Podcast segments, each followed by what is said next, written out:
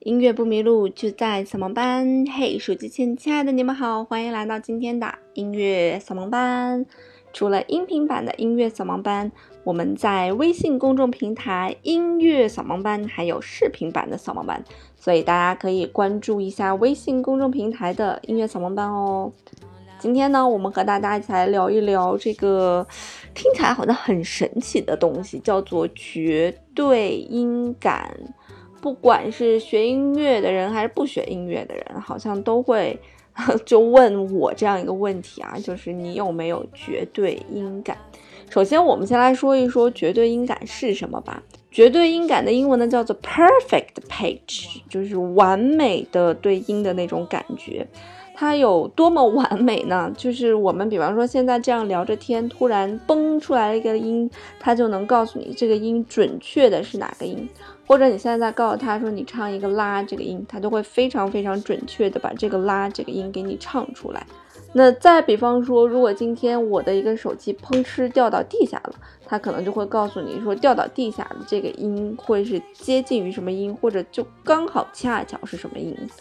那么根据维基百科的解释呢，说有这样四种呢，就就有四个层次啊。有如果有绝对音感的话，你会有这样四个层次。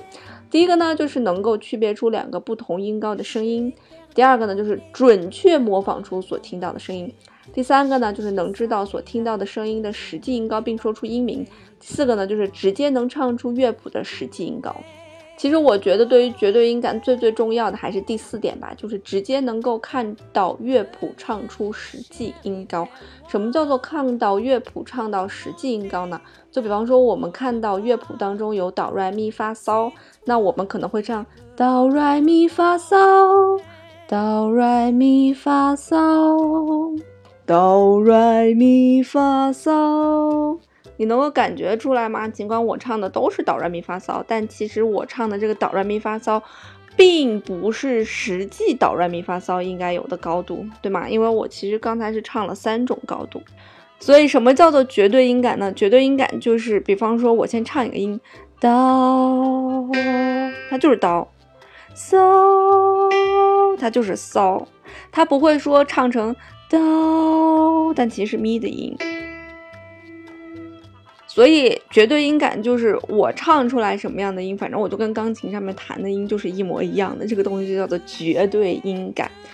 大多数人其实都是没有绝对音感的。呃，据资料显示，可能以每一万个人就是学音乐的，可能才会有一个有绝对音感。比方说像莫扎特，他就是有绝对音感，而且他的这个音感的感觉是非常非常的好。再比方说周杰伦，他也有绝对音感。这些很厉害的人，他们都是有绝对音感的。那我小时候在弹琴的时候，那时候琴弹的不错的时候，我也是有绝对音感的。但是因为长大之后又没有走这条道路，然后很久很久没有去接触这个音乐，我现在绝对音感有一点退化。就是在有些时候我的绝对音感还不错，但是有些时候我的绝对音感会有半个音的音差。比方说人家明明弹的是降西，我会听成西，就是这种。就会有一个偏差，所以我也很伤心，因为这件事情。那这个东西呢，就叫做绝对音感。那除了有这个绝对音感呢，还有一个东西叫做相对音感。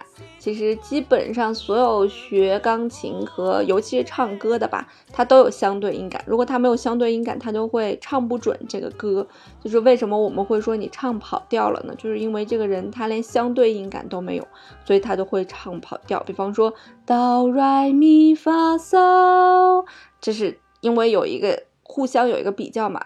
你有了刀就知道 re 在哪，你有了 re 就知道 mi 在哪，所以这有一个比较。但有些人唱可能就会唱哆来咪发嗦，他就会这样去唱。他这样去唱呢，他音和音之间的比例其实他就没有搞清楚，而且他连自己唱错了他也就听不出来。所以这样子的人呢，就证明他连相对音感都没有。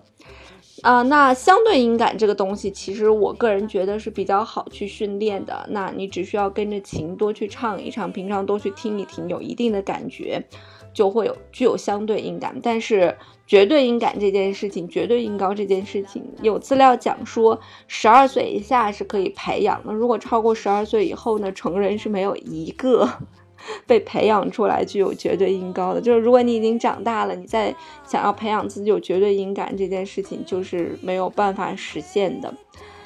但是我看维基百科上面写说有一些治疗癫痫和急性抗造用的一个药物啊，那这个药物呢可以抑制这个神经细胞放电异常的这样一个情况。嗯，但是我们没有这种癫痫或者没有这个神经不正常的这种人，就我们正常人吃过这个药之后，我们可以让脑部的一部分神经回路发育，然后就是回到我们那个十二岁以前那种可塑性非常高的那种状态。回到这种状态的时候呢，我们就可以去训练这个绝对音高，也可以训练我们去背诗、背背单词，这这种记忆力的一个训练了。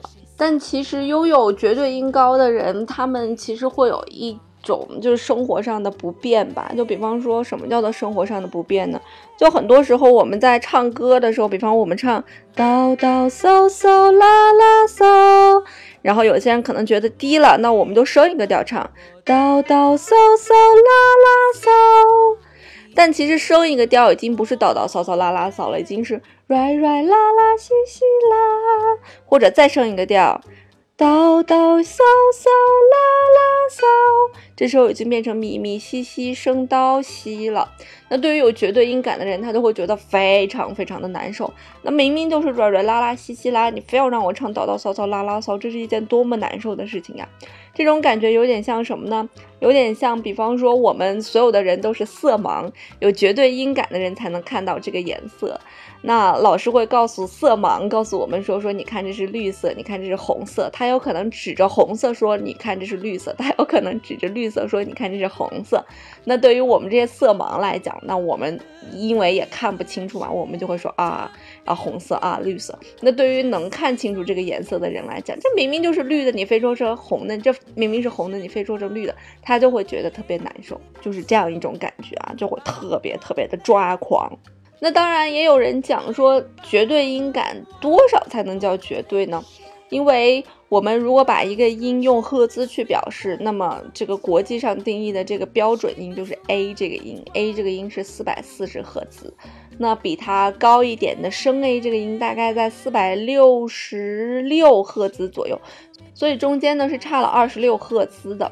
那对于有一些交响乐队呢，它可能在调音的时候，它需要自己的音色变得更温柔一点，它可能会把这个拉的这个四百四十赫兹调成四百四十二赫兹或者四百四十四、四百四十五赫兹。那这样一个拉吹出来呢，有绝对音感的人就会觉得非常难受。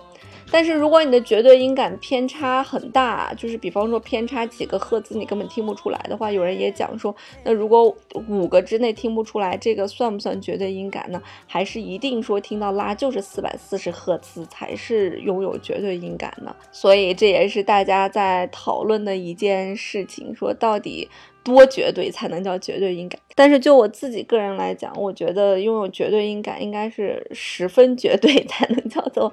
拥有绝对音感吧，但是据说莫扎特的他这个绝对音感就非常非常的准，因为音与音之间除了可以用赫兹来表示，还可以用一个东西叫做音分来表示。那么，比方说拉和降拉这个音，它们中间会差不多隔着一百个音分。我们有的时候唱歌的时候，把我们唱的歌输到这种。修走音的软件里面，你会发现它会给你显示，比方说你唱了刀这个音，它会给你写负三十七，就证明你这个音比原先的刀低了三十七。那它也有可能写正十五，那就证明你这个刀这个音比本身应该有的刀的那个赫兹高了十五个音分。所以一个音和一个音，就是两个半音之间，它们是有一百个音分差的。那据说莫扎特呢，他就可以听到，就是两个音分差之内的音，他都可以感受出来是不准的。也就是说，比方说这个音，我们举个例子是一百音分，那如果是一百零三音分，莫扎特就会已经觉得它不准了。所以这还是一个非常非常厉害的。因为一百的正负二显然要比二十六的正负二这个精准度要高很多了。那我也曾经看过一些文章在讲说，有绝对音感的人，他就可以根据他所判断的这个音高来判断他上班会不会迟到。比方说，他今天坐公交车，他就感觉今天这个车开得快了或者开得慢了，他就是根据那个发动机的那种转速，然后根据那个声音来判断这个车开得快了还是开得慢了，从而判断今天上班自己上班会不会迟到。那么在最强大脑里面好像也有过，好像是一个叫徐璐的一个盲人吧，他就是通过自己的绝对音感去判断。大概是有五十辆这样子的车，就是我们平时开的小轿车，它就可以通过它的绝对音感来判断这个车的编号以及它行驶的速度，真的是一件非常神奇的事情呀。好吧，节目的最后给大家来一个非常简单的测试，我会演奏五个单音，呃，三个双音和两个和声，都很简单，其实。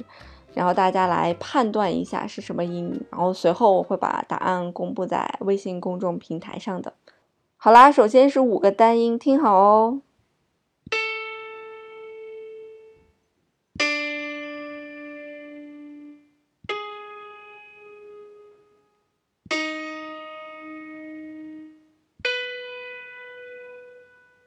然后是三个双音，听好哦。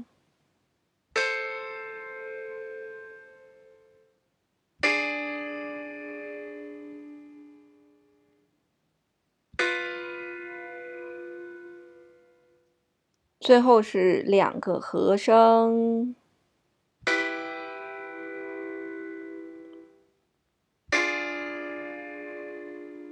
好啦，那在微信公众平台“音乐扫盲班”回复歌单，就可以看到这一期的答案啦。看看你能不能全部都答对。音乐不迷路，就在扫盲班。我们这期节目就这样喽。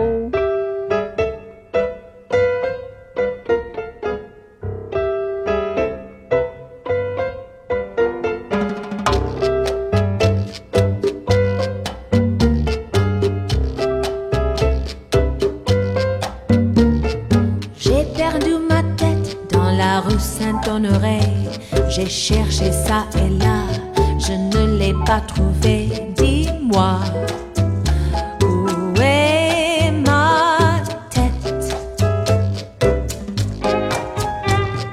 J'ai perdu mes bras sur la place de l'opéra.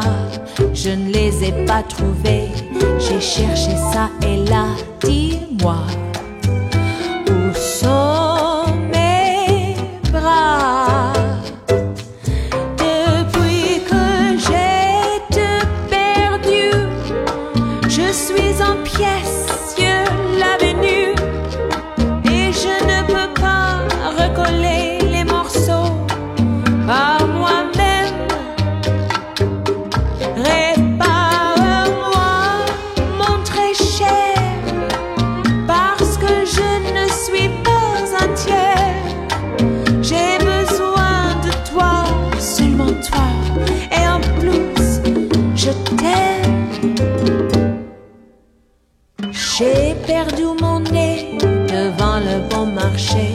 J'ai cherché ça et là, je ne l'ai pas trouvé. Dis-moi, où est mon nez? Reviens, chérie, fais-moi. Mon nez n'importe pas. C'est toi qui peux me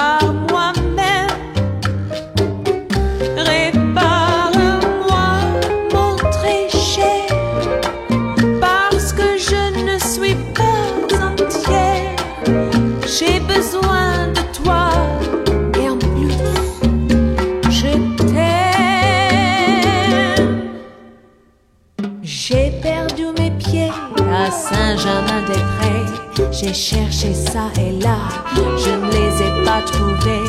Dis-moi, où sont